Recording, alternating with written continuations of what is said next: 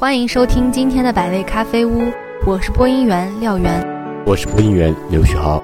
北方夏季的风很大，在太阳的照耀下，增添了一丝凛冽，吹过脸庞有些刺痛。一脚在北风里端午，云朵知趣地停泊在远处，愿意靠近。只剩下炙热的太阳高高悬挂。虽然对天气有再多的不满，仍旧改变不了日复一日的从最顶层的宿舍楼迈向教室的命运。只有这个时候，才真正体会到了教学楼是多么的遥远，远在天边，近在眼前。大抵就是这种感受。明明只有十分钟的步行路程，却宛如过了几个小时。你依旧穿着那身咖啡色的牛仔裤，淡粉色的衬衣。扎着干净利索的马尾辫，典型的学院风，穿在你身上有些独特的美。伴你左右形影不离的，永远是蓝紫色的背包。你若翻开它，随时随地都能拿出一本深蓝杂志和一个笔记本。第一次相遇是在御景公园，我和两个朋友准备在那里度过愉快的周末午后。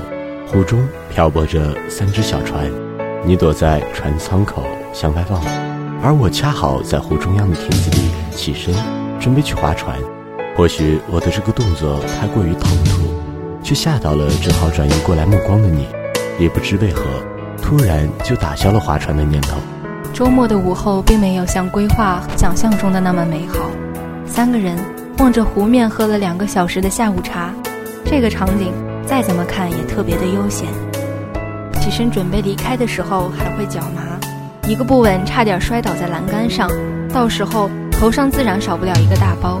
也是后来和你熟识，你笑着打趣着：“你要是向前再栽一点点，肯定掉在我的船里喽。”原来，当你玩腻了，正准备到亭子里休息一会儿，船正好停泊在亭下。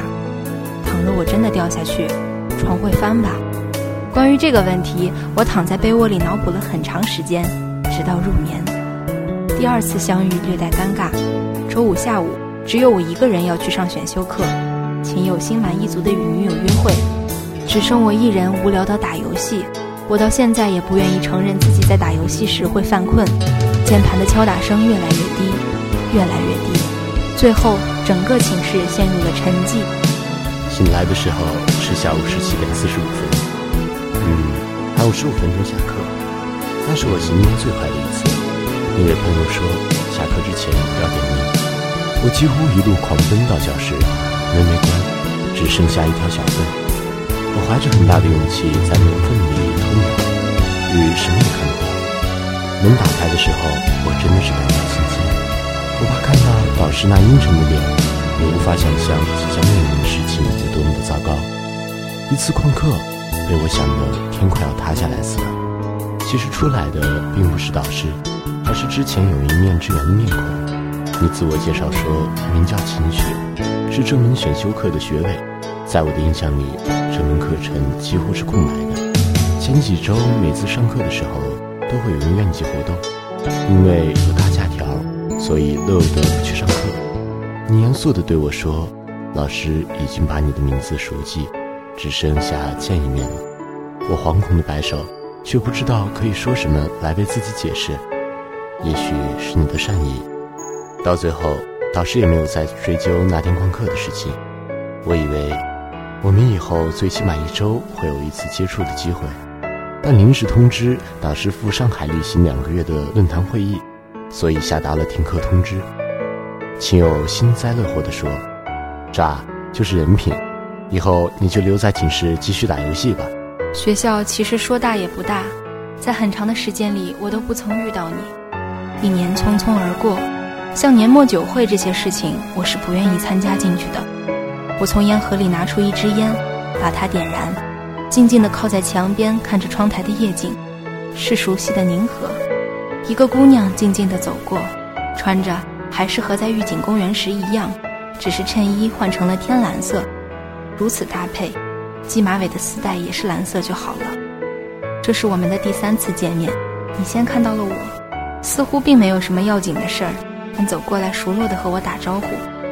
我们的交谈很愉快，从跨专业交流到生活中的日常，聊了很多。我问你为何不换一种穿衣风格试试呢？你却淡笑着说：“你不认为这种风格很像青春校园故事里的女主角吗？”我后来仔细想想这句话，最终还是没有体会到其中的深意。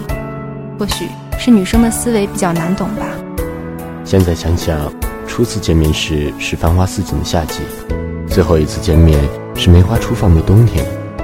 寒假结束后，我便再也没有遇见你。我还会去御景公园湖中央的那个亭子喝下午茶。停泊在湖面上的船只，却缺少了你的身影。你去了哪里？什么时候离开的？我无从知晓。我们仅仅只有三面之缘，却成为了记忆里却难忘的回忆片段。生命很短暂，但曾在你生命中出现过的人却很多。他们出现在你的生命，最终只是路过，留下一串浅浅的脚印。也许经历了风雨的冲刷后，那些脚印会消失不见吧。人生茫茫，与你心远。同学们，本期节目到这里就结束了，感谢大家收听本期的百味咖啡屋，感谢本期编辑蓝烟，策划静文霞、周延军。喜欢我们节目的同学，可以下载荔枝 FM。搜索 FM 三七六六零八，关注大话晚晚收听，也可以关注我们校园之声广播站的官方新浪微博“信愿校园之声广播站”。我们下期再见，再见。